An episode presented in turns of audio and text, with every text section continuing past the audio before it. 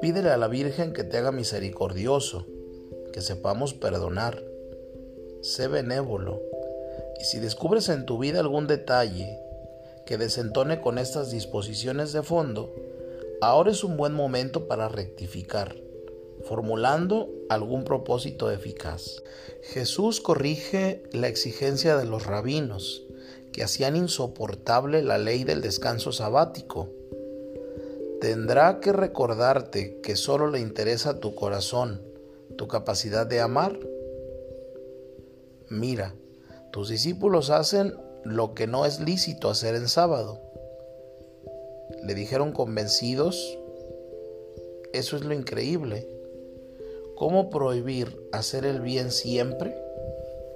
Algo te recuerda que ningún motivo te excusa de ayudar a los demás la caridad verdadera respeta las exigencias de la justicia, evitando la arbitrariedad o el capricho, pero impide el rigorismo que mate el Espíritu de Dios, que es una invitación continua a amar, a darse a los demás. Misericordia quiero y no sacrificios. Repítelo muchas veces para grabarlo en tu mente y en tu corazón. Dios que es rico en misericordia, nos quiere misericordiosos. Qué cercano está Dios de quien confiesa su misericordia. Si Dios no anda lejos de los contritos de corazón, diría San Agustín.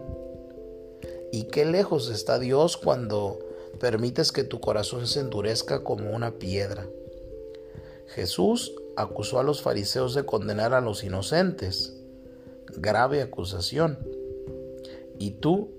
¿Te interesas de verdad por las cosas de los demás?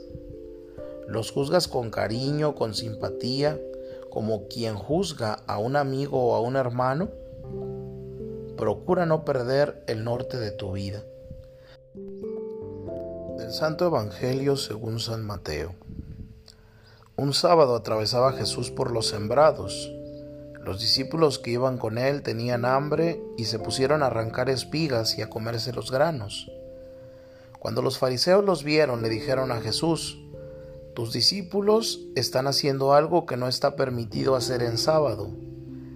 Él les contestó, ¿no han leído ustedes lo que hizo David una vez que sintieron hambre él y sus compañeros? ¿No recuerdan cómo entraron en la casa de Dios y comieron los panes consagrados? de los cuales ni él ni sus compañeros podían comer, sino tan solo los sacerdotes? Tampoco han leído en la ley que los sacerdotes violan el sábado porque ofician en el templo y no por eso cometen pecado? Pues yo digo que aquí hay alguien más grande que el templo.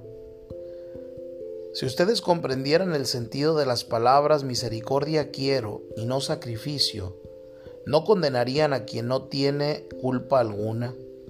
Por lo demás, el Hijo del Hombre también es dueño del sábado. Palabra del Señor.